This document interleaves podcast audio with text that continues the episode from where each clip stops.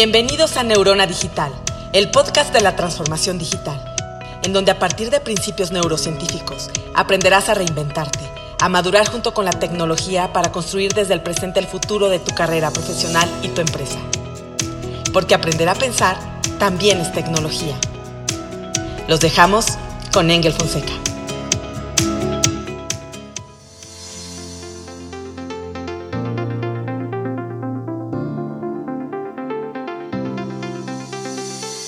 Hola, bienvenidos a este nuevo episodio de este programa que es para ustedes. Hoy vamos a hablar sobre lo que tiene que tener claro el CEO respecto a la inteligencia artificial para ser y estar listo para ser el CEO del futuro. ¿Qué requiere el CEO del futuro tener claro para no dejar oportunidades en la mesa? Y qué mejor persona para invitar que Javier Galán, una persona que conozco desde hace muchos años, que ha trabajado en increíbles empresas y hoy es fundador de Criterium, una plataforma que ha creado una solución muy interesante llamada Poseidón, de la que vamos a estar escuchando. Bienvenido Javier, ¿cómo estás? No, pues muchas gracias Engel por la invitación.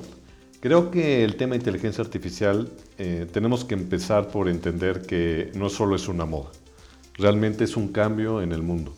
Y creo que el gran cambio no es un tema técnico, sino más bien es un tema de la gente.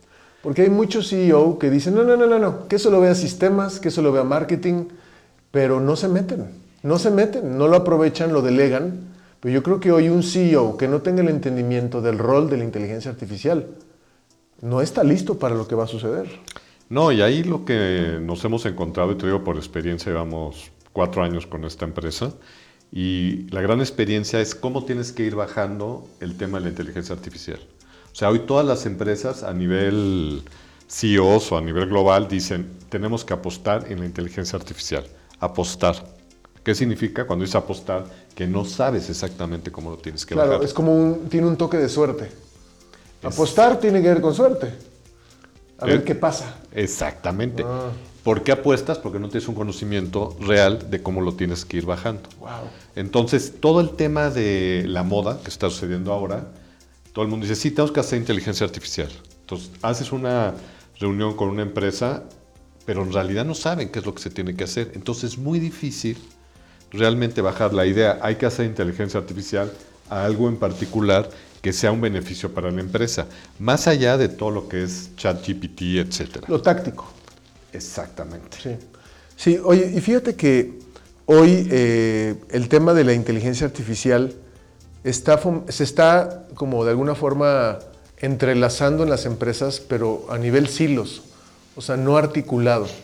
Y si bien, si yo, fui, si yo soy el CIO, pues tengo mi sesgo de CIO. Si soy marketing, tengo mi sesgo también. Pero así como la transformación digital ya es un tema de todos, me parece peligroso un abogado, el encargado del área legal en una empresa, que vea la inteligencia artificial como algo lejano, o alguien de operaciones, o incluso alguien de ventas, ¿no? Pues bueno, encontraste yo creo que es el punto principal de cómo de implementar inteligencia artificial. La principal complejidad es eso. Hoy el mundo se mueve por silos, o las empresas se mueven por silos. Los datos son propiedad de, una, de un silo, del área comercial, del área de marketing, eh, de ventas, etc. Entonces, lo que hace la inteligencia artificial es conjuntar todo lo que se hace en una empresa para buscar cuál es el mejor beneficio de todo eso que se está haciendo dentro de la empresa, no por silos. Entonces es un cambio impresionante a lo que es la forma tradicional de, las empresas de, funcionar. Sí, ahora fíjate que en nuestra consultora de transformación digital en, Potential nos hemos dado cuenta que para que una empresa esté lista para aprovechar la inteligencia artificial hay un pequeño journey. ¿no? Primero, apostarle a la transformación digital, que implica cambio cultural, nuevas habilidades. Después ser cloud para que los datos no suenen en un Excel, ¿no? en una USB por ahí empolvada. Y tercero, empezar a ser data driven, es decir, evolucionar de ser empresas o directivos que tomamos decisiones a partir del yo creo, yo siento, al yo sé, que es lo que te da los datos. Ya después de que todo eso está articulado, entonces la inteligencia artificial puede entrar a computar y optimizar recursos. Desde tu perspectiva, hoy un CEO que esté delegando, y lo cual me parece una responsabilidad, una irresponsabilidad, que esté delegando el entendimiento, el aprovechamiento de la inteligencia artificial, ¿qué oportunidades está dejando en la mesa, Javier? Pues grandísimas, porque yo creo que la inteligencia artificial, o sea, yo no quiero hablar aquí de inteligencia artificial eh, para hacer una presentación, para hacer imágenes, etcétera. Yo quiero enfocarme a lo que es la inteligencia artificial dura, lo que es función de negocio, o sea, de ahorros de negocio realmente, de que estás hablando de muchísimo dinero. Para lograr eso, de entrada al CEO tiene que entender esa potencia, porque si no se navega, vamos a ChatGPT, sí o no, vamos a generar este, eh, presentaciones, etcétera, pero no se profundiza desde el CEO del poder real de la inteligencia artificial. ¿Qué te podría decir que si cambias a un esquema de hacer las cosas con inteligencia artificial para entender el futuro, lo que va a pasar en tu negocio, estás hablando de ahorros que pueden ser sumamente grandes, 20, 30, 40%, o encontrar líneas de negocio diferentes a las que tenías consideradas. Ese es el gran poder de la Oye, Pero ¿cuánto CEO no anda allá afuera y considera que su mayor aportación es su experiencia? Sí, y, y, tú sabes que desde el aspecto de los datos, la experiencia es el pasado. Y además, para hablar de experiencia, tienes que experimentar, de ahí viene la palabra. Y es sorprendente porque esta, estar atorado en el tiempo, ¿no? estar atorado en mis 15 años de experiencia y por eso el futuro va a ser alentador, pues ya no es real. No, y yo creo que el COVID hizo un cambio radical en esa forma de verle el mundo. O sea, la experiencia ya no es, ya no es, es importante, pero no es lo único para tomar decisiones de negocio. Pero si tú bajas ese mismo pensamiento desde el CEO a todas las diferentes áreas, es el mismo. Claro. Entonces te vas a encontrar un gran rechazo, o probablemente un rechazo de que la inteligencia artificial te va a dar una nueva forma de ver las cosas. Eso a la gente también le da miedo. Probablemente al CEO no, ¿no? que diga, bueno, yo quiero hacer las cosas mejor. Pero cuando lo vas bajando a decisiones en las diferentes áreas, pues sí te encuentras un pues, miedo. Miedo claro. y, y no en mal sentido, ¿no? Porque es algo muy distinto, es algo diferente, es algo que te va a cambiar tu forma de trabajo y probablemente tu experiencia te la va a modificar.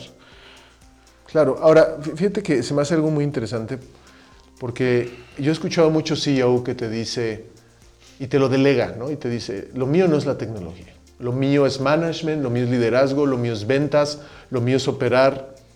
Pero cuando profundizas en la expresión de un CEO que dice o proclama que lo suyo no es la tecnología, aparte que es muy peligroso, muchas veces tiene que ver con que no son tolerantes a ser principiantes. O sea, no pensarías que un CEO es principiante en algo, un beginner. Se ve mal, ¿no? Sin embargo, a ver, nadie tiene 100% claro el tema de la inteligencia artificial. Todo CEO debería ser un beginner con la inteligencia artificial. Es decir, estar dispuesto a aprender, tener la humildad de aprender.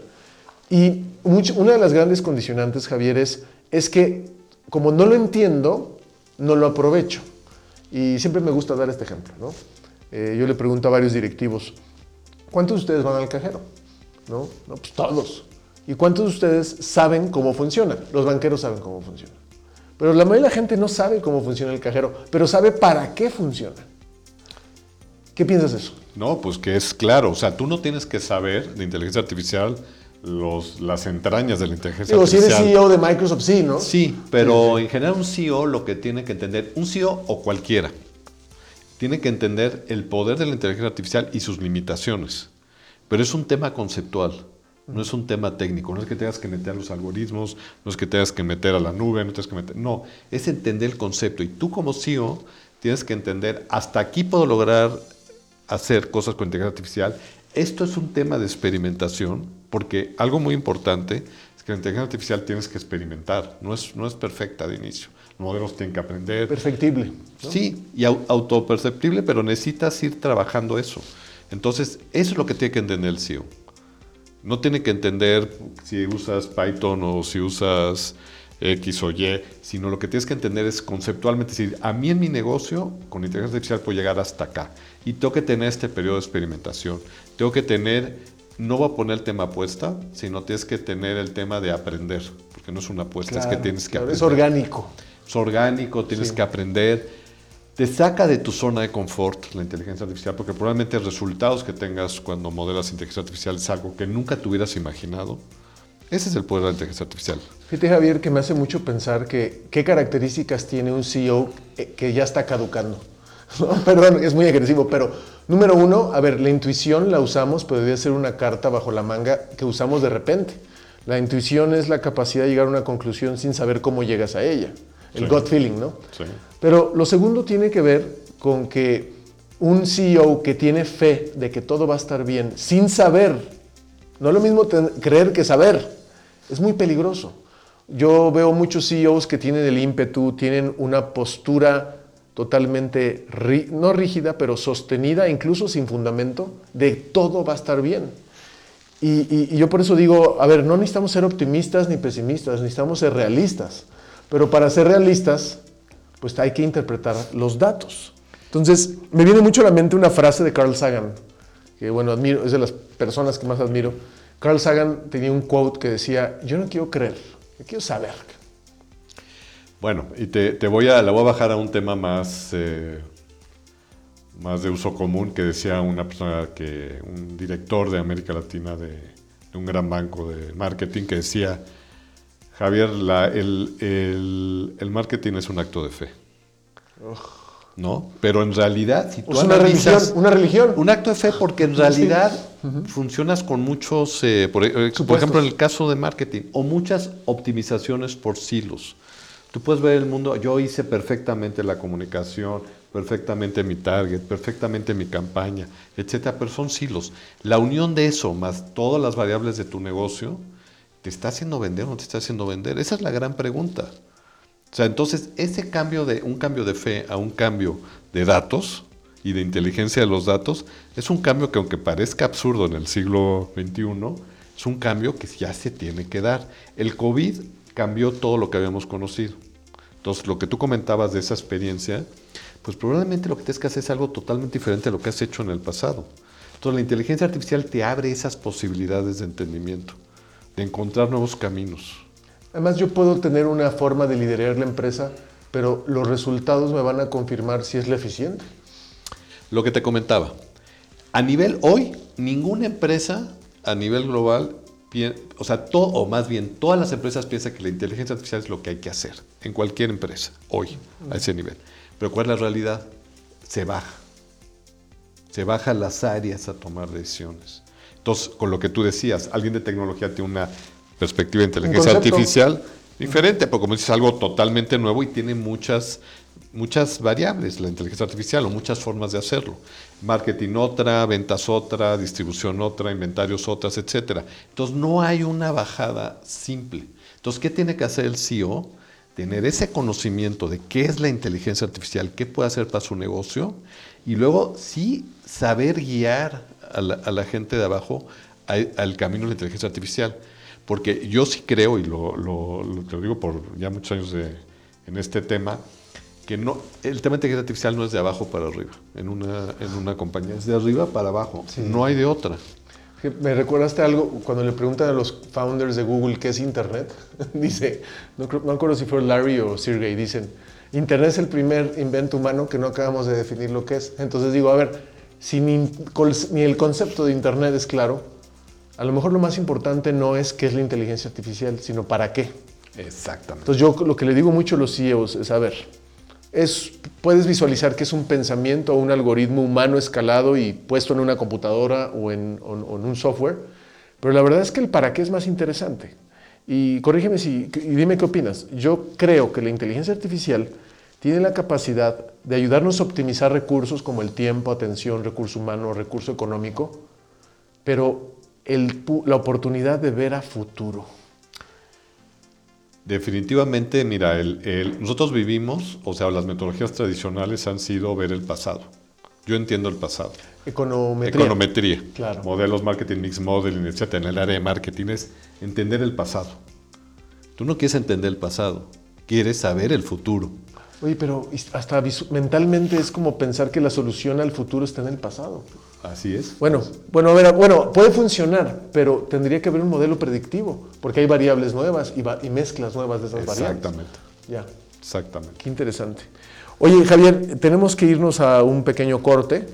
Eh, muchas empresas están, creen que son responsables con los datos porque apuestan a la nube, lo cual es muy positivo, y tienen un aviso de privacidad. Ya con eso dicen, ya llegamos.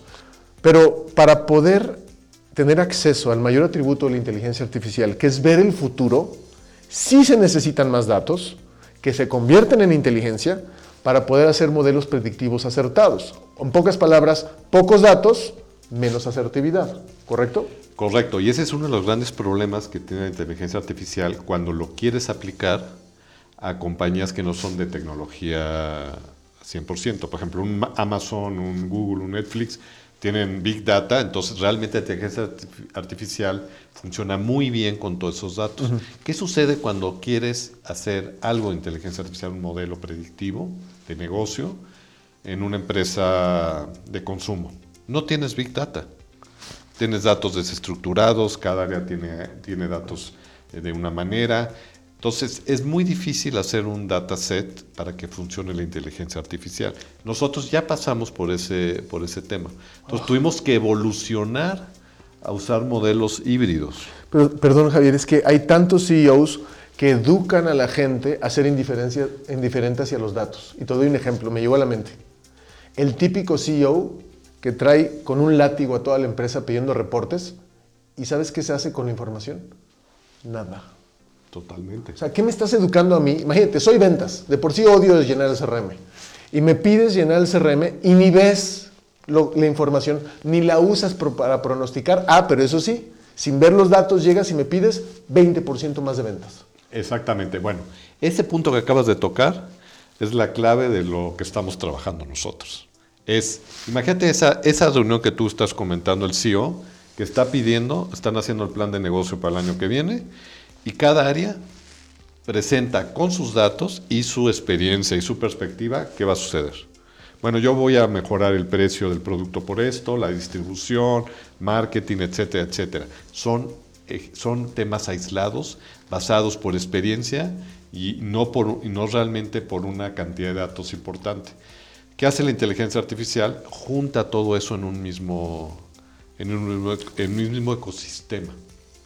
Y ese ecosistema es pragmático, no es de opiniones. Pero a ver, a ver, aquí estás hablando de estandarizar datos, generar la cultura del registro, no ser el típico CEO que hace que la gente odie la información, pero también hacer curaduría de datos. Es decir, el cómo marketing registra datos, muy poco probable es la misma forma en lo que hace ventas o operaciones.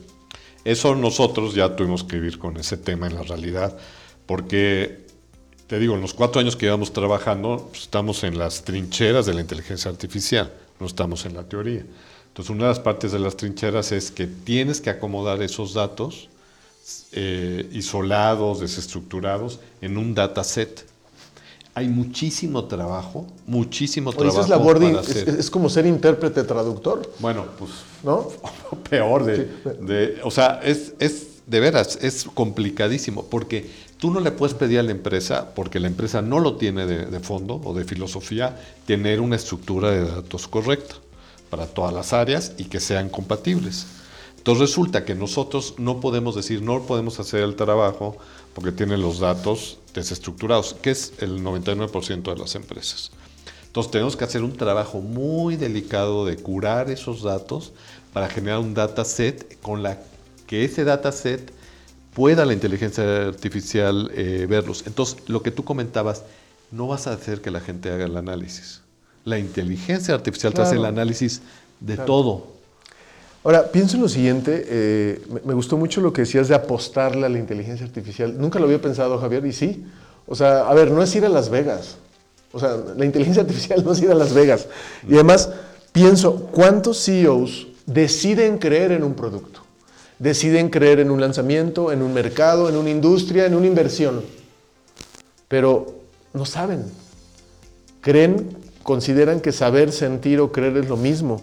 Y yo creo que a estas alturas un CEO que tome decisiones sin claridad no solo es irresponsable, la va a acabar regando, ¿no? Bueno, yo, te, yo me voy, yo creo que es irresponsable. Es irresponsable. Yo creo que ya es irresponsable, pero eso genera un cambio en la gente. El problema de la inteligencia artificial no es la, no es la técnica o es la ciencia de la inteligencia artificial, es la gente, es las empresas, la cultura empresarial. Entonces, la cultura, tendrías que empezar como empresa a cambiar esa cultura. ¿No? Porque si tú llegas con un proyecto muy avanzado de inteligencia artificial para una empresa, te vas a encontrar con cualquier cantidad de temas internos, el que no entiende, el que tiene miedo, el que supone que es solo ChatGPT, etcétera, etcétera. Entonces, la cultura tiene que ver desde el CEO, decir, a ver, vamos a hacer un, te voy a poner un ejemplo, creo que es muy, muy importante. Cuando arrancamos la empresa, eh, empezamos a hacer un proyecto muy importante empezando el COVID en Estados Unidos. Y el proyecto entró por la persona que es la encargada de América de tecnología, de business intelligence, de digital, etcétera, pero con pero bueno, y innovación, e innovación. ¿Sabes cómo metió el proyecto? Como un proyecto de innovación. Es un modelo de inteligencia artificial para calcular ventas a futuro, pero no entró como un proyecto, eh, digamos, tradicional, sino como un tema de innovación. Se me hizo una idea. Oye, Javier, pero a ver, innovación realmente, ¿qué tanto es innovación si no está fundamentado, fundamentado en datos duros? No, el hacerlo con inteligencia artificial, o sea, es datos duros, pero entra por, la persona que dice, yo, esa persona tenía una responsabilidad de, o tiene una responsabilidad de innovar. Sí, no entiendo, entiendo, entiendo, pero lo que voy es, muchas empresas hoy exigen a su, muchos CEOs exigen, necesitamos innovar. Oye, ¿quieres crear cosas nuevas y ni siquiera tienes claridad de lo que ha pasado? Sí, no. estás pidiendo suerte, estás pidiendo magia. Exactamente. Muchos CEOs quieren magia, no quieren innovación. Quieren innovación. Pero a mí se me hizo, este ejemplo lo pongo porque fue una, una persona con una visión impresionante. Claro. Porque dijo, no lo va a meter con un proyecto de investigación o innovación. De, sino es un proyecto de innovación. ¿Y qué significa la innovación? Que tienes que explorar la innovación. Es un laboratorio. Entonces, la inteligencia artificial, tenemos que quitarnos de la mente que te van a entregar, la inteligencia artificial te va a entregar una cosa ya hecha. Es orgánico la inteligencia artificial. Fíjate que acaba de salir un artículo en Singularity Hub, es un hub del cual yo soy parte, que plantea que la comunidad científica advierte que para el 2026 vamos, se nos va a acabar la data. Bueno, no, no lo creo tanto, pero, pero me parece interesante. A ver, en algún momento, la inteligencia artificial para ser más eficiente requiere de más data. Pero también, ya que tengamos homogenizada la data, vamos a tener que ponernos muy creativos de interpretarla y convertirla en inteligencia. Eso significa identificar sesgos, identificar eh, puntos ciegos, ¿no? identificar eh, miedos o paradigmas. Yo creo que este tema cultural del que hablabas desde el inicio es muy importante, pero hoy sí hay muchos CEO que le tienen miedo a la inteligencia artificial. Mira, mucho. Entonces, ¿cuál es el miedo a la inteligencia artificial que debes de tener? Que te va a dar una posición de esos datos o un resultado eh, pragmático. con una capacidad de análisis que no lo tiene la gente. Esa es la realidad. ¿Con la realidad o el que te la presentó? Ese es el, ese es el, ese es el gran impacto de la inteligencia artificial. A mí me encanta decirle eso a los CEOs, no lo digo yo, lo dicen los datos. Sí. Fíjate que, em, hay, que hay que sustituir por la responsabilidad que tiene alguien en un C-Level, no puedes andar con miedo. Afortunadamente, lo bonito del miedo es que es un síntoma de que ignoras y lo puedes curar con conocimiento. Pero yo de repente veo CEOs que dicen, no, no, no, lo mío es la gente y no voy a correr personas que es un pensamiento muy básico. Y tengamos claro algo, ¿qué dice la comunidad científica, los futurólogos? Es algo muy sencillo, la inteligencia artificial no le va a quitar trabajo a la gente pensante. Sin embargo, todo trabajo que no implique pensar, solo repetir, concatenar un Excel y la, perdón que lo diga, la hora nalga, pues no tiene futuro. No, yo estoy totalmente de acuerdo, totalmente de acuerdo, pero depende de cada persona que se suba o no se suba a, la inteligencia artificial. Ayer lo daba, daba una plática en una universidad, precisamente decía a, los alumnos que tenían mucho miedo de gente de séptimo, octavo semestre, diferentes carreras, de su futuro dada la inteligencia artificial. Digo, su futuro es que ustedes tienen que subir a entender qué es la inteligencia artificial y en cada una de sus áreas, cómo la vas a aplicar. Ese es el futuro. Han salido noticias de empresas que ya no tienen CEO y ahora es un algoritmo. y hablando a los, a los CEOs, ¿qué va a pasar? A ver, tu chamba como CEO no te la va a quitar la inteligencia artificial. Te la va a quitar un CEO que sí entiende la inteligencia artificial. Totalmente. Y eso bájalo, a, bájalo a cualquier nivel. Mira, nosotros, por ejemplo, con el tema de, del concepto Poseidón, que es ver el futuro en relación a ventas, demanda, que eso lo puedes bajar a inversiones en marketing, a distribución, a inventarios, etcétera, etcétera. Te encuentras casos, o sea, te hemos documentado de la gente, cómo es difícil. ¿no? Vender, decir, oye, te puedes ahorrar 30, 40% de tus inversiones, ser más eficiente en tus inventarios, etcétera, etcétera. Y voy a poner algo muy interesante. ¿Sabes quién es la gente más creativa para implementar inteligencia artificial? La gente que no es de marketing. Ah, es que los de marketing creen que ya conocen todo. Su capacidad de asombro está, tiene callo. Pero, pero viven en el mundo táctico. ¿No? Entonces tú cuando hablas con alguien, por ejemplo, inventarios, ¿no? que es un tema súper rudo, es un supermercado, 110 mil SKUs de, para, para, para optimizar. Es un problema complicadísimo. Y sabes qué? Entra muy fácil la inteligencia artificial porque entienden que necesitan algo más poderoso para entenderlo. Fíjate que la simulación, acuérdate que el año pasado se puso de moda el metaverso, ¿te acuerdas? Famosísimo. Y ahora el tema de la simulación está dando acceso a practicar un futuro, una, una realidad simulada para estar listo para el futuro. Estoy en proyecto, por ejemplo, con algunas embotelladoras, donde con realidad virtual practicas y acumulas horas vuelo para usar la máquina para que cuando llegue no le eches a perder. Pero hablando de los datos, y me gustaría entender lo que hace Poseidón y este proyecto al que me has invitado a colaborar para desarrollar negocio, si la simulación nos da acceso al futuro de los negocios, ¿qué está haciendo Poseidón? Platícanos.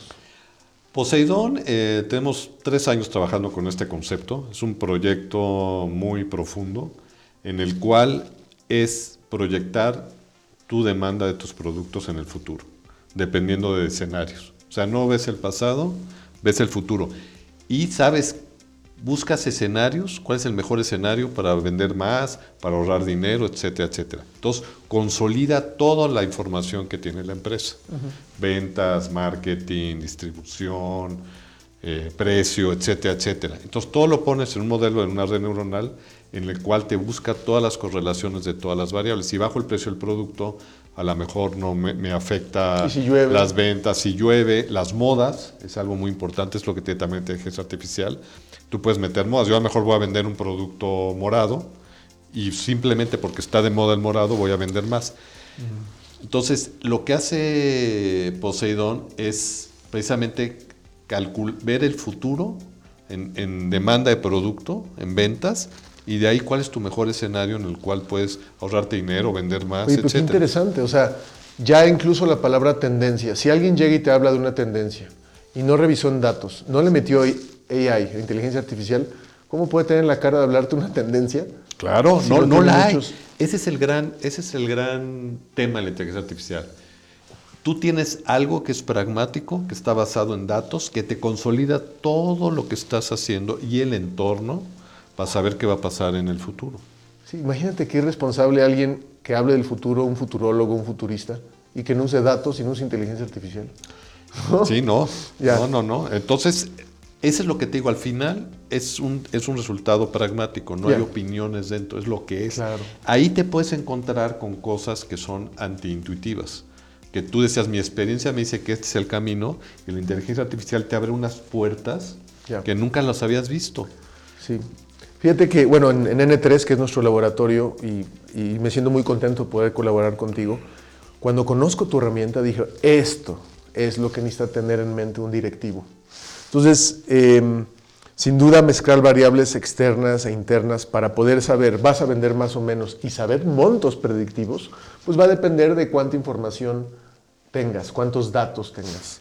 Javier, se nos acaba el tiempo, pero me gustaría cerrar con varias conclusiones. Número uno, la inteligencia artificial, si eres CEO, no te va a quitar tu trabajo. Te la va a quitar un CEO que sí aproveche la inteligencia artificial. Y estás a tiempo de ser tú mismo. Número dos, ser responsable con los datos es mucho más allá que el aviso de privacidad y estar en la nube. Y número tres, Javier, y eso quiero que me lo respondas tú. ¿Realmente tenemos acceso al futuro? Claro que tenemos acceso al futuro. Y ese acceso al futuro es lo que la gente le da miedo. Pero tienes hoy la llave para el acceso al futuro, que es la inteligencia artificial. Hay una frase que dice que como ves el futuro es como actúas en el presente. Claro. y el que no vea el futuro hoy realmente ya está caduco, por decirlo así, ya seas empresa, seas persona. que no tiene nada que ver con edad, ¿eh? es una estructura de pensamiento. No. Pues muchísimas, muchas gracias Javier pues por, tu, por tu tiempo, gracias a todos la, toda la audiencia que nos escucha. Y bueno, pues lo, lo reitero y lo vuelvo a afirmar, aprender a pensar es tecnología y estamos en el momento adecuado de no dejar oportunidades de la mesa y más con la responsabilidad que tiene un CEO aprovechando a la inteligencia artificial. ¿Por qué? Porque hoy ser inteligente consta de tener la capacidad de visualizar el futuro, configurándolo, tomando decisiones en el presente. Gracias.